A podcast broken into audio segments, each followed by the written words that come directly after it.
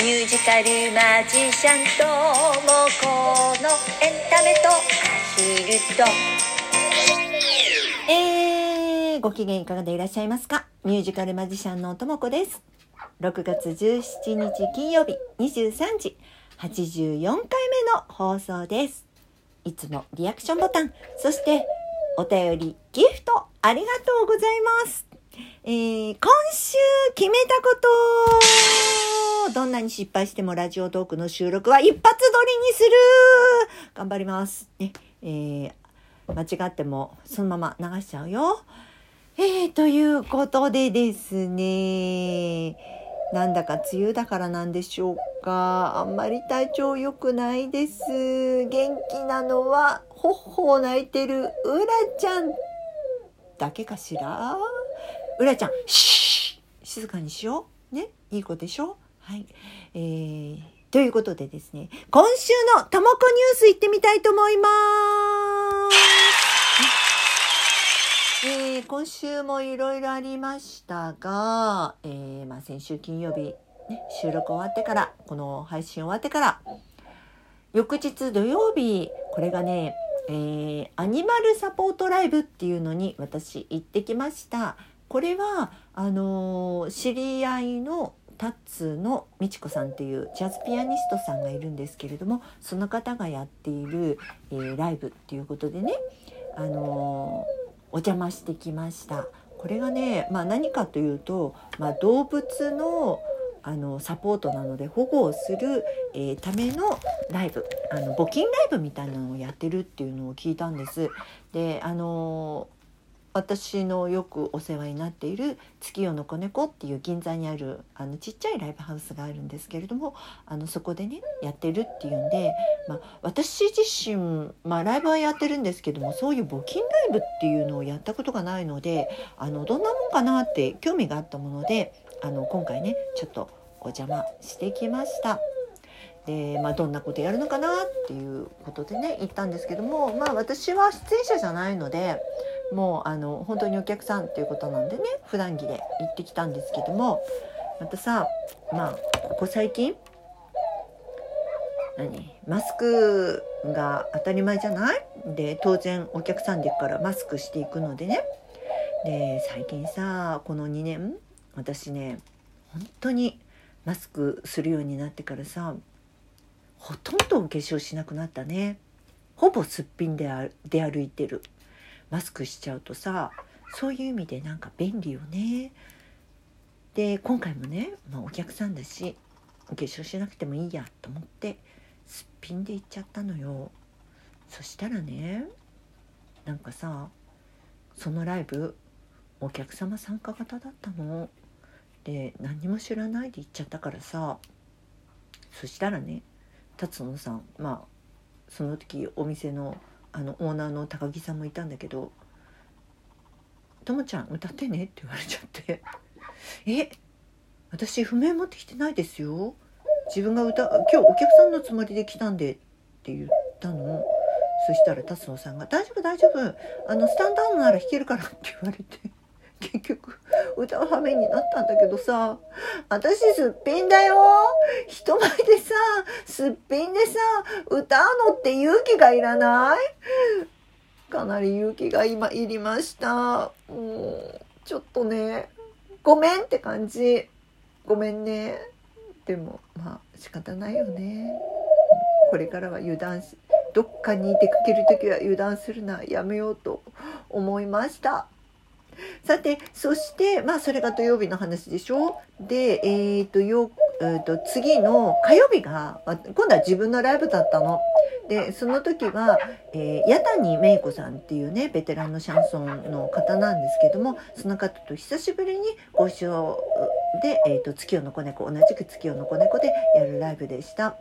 でここのところずっとねえーまあ緊急事態宣言とかがある時はさスタートが6時だったり6時半だったりとかっていうのがあったんだけれどももう緊急事態宣言も明けて子猫もずっと7時からスタートっていうのがあのいつもそういう状況になっていたので私も、えー、といつものように7時だなと思って行ったの。そしたらさ多分ちゃんと言われてたとは思うんだけど私すっかり7時だと思い込んでたんだけどなんと八谷さんの時は6時間6時半からスタートだったんだってで全然知らないで私1時間前に行けばいいやと思って6時に行ったの。そしたらさお店のマダムがさ「タマちゃん急いで急いで」って言うの「え何？だって7時からでしょ?」って言ったら「今日は6時半からだよ」って言われて「えー、お客さんに7時からって言っちゃった」ってなっちゃったんだけどさまあ後の祭りよ本当に。だってしょうがないもんね。で結局さ、まあ、お客様ちょっとねあのまあ、来てくださってるお客様いつも早めに来てくださるのでまあ、それでもさ7時からだと思ってたらあの6時半以降に来るじゃない？で結局ちょっと遅れてたけどいらしてまあなんとか無事に終わりました。という、えー、相変わらずな1週間でございましたけれどもね、えー、さて今週の、えー、トークテーマ行ってみたいと思います。今週は、えー、上半期買ってよかったものやってよかったことを皆さんからお聞きいたしました。やんややんややんやということでね、えー、インスタグラムでしょ？それから、えっ、ー、と、ツイッター、えー、フェイスブック、それから、えっ、ー、と、LINE の方で、えー、皆様にちょっとお聞きしてみました。えー、そうしましたらですね、いくつかご返答、あ、ご返答っていうかね、皆様からいただいたものがありましたので、ご紹介させていただきますね。えー、Facebook の方にね、えっ、ー、と、コメントいただきました。ありがとうございます。えー、森谷さんからいただきました。ノートパソコンを、えー、プレシャス5470、えー、最新版だそうです。このノートパソコンね。倍速なはず。これはまだ予約の状態だそうですけれどもね。えー、ノートパソコン。私も去年、あ、違う、一昨年か？去年、去年だよね。買ったんだよね。やっぱパソコン新しくするとさ、作業が早くなる。これやっぱりいいよね。で、私どんなパソコンかなと思ってちょっと検索してみましたら、森谷さんすごいお高いパソコン購入されるんですね。でもその分きっとお仕事しやすくなるかと思います。ありがとうございます。えー、そしてですね、えー、LINE の方からいただきました。K さん、ありがとうございます。購入してよかったものです。バリキング。美味しいのに体にいいお酒。陽明酒の甘くないバージョンのようなもので高麗人参とか入っています。それからヨックモックの抹茶味のシガール。これもすっごく美味しい。といただきました。ありがとうございます。バリキングっていうお酒。皆さんご存知ですか？私ねあまりお酒飲まないのでねあの分からなかったんだけども。でも体にいいっていいよね。高麗人参とかが入ってるんだって。ね。まああのあんまり飲みすぎは体に良くないとかって言うけどこれだったらきっといっぱい飲んでもいいんだろうね きっとね。体にいいんだもんね。でヨックモックですよ。これヨックモックはさ間違いないよね。おまけに抹茶味だそうですよ。これ期間限定みたいね。ね。期間限定の抹茶味シガールだそうです。あ私も食べたい。あのヨックモックほどじゃないんだけどさ。あちょっと待ってね。今日買ってさすごい美味しかったやつがあるのよ。ちょっとえっ、とねえっ、とねなんだっけな。ごめん。えっ、とねこのガサガサガサと音が出てしまいましたがこれ今日さ買ってちょっとさっき食べてみたんだけど美味しかったんだけどブルボン。庶民の味方ブルボンですよブルボンのこれねミニミリフィーユショコラっていうの買ってみたミルフィーユなんだけど、これ美味しいすごく美味しいよ皆さんどこ、どこでも買えると思うので、買ってみて、パイとウェハスの生地をチョココーティングしましたってやつ。これなかなかおすすめです。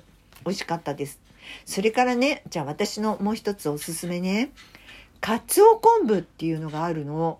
これね、東和よく、東和食品さんっていうところから出てるやつで、あの、実を言うとこれ、あの買ったっていうかいただいたんだけれども昆布とあのかつおかつお節なの。あの普通さあのおかかってただのあの鰹節だけじゃない？そこにねあのなんていうの乾燥した昆布が入ってんのよ。これ美味しいよ。あのアマゾンでチェックしたらねあの売ってた。500円ぐらいだったかな。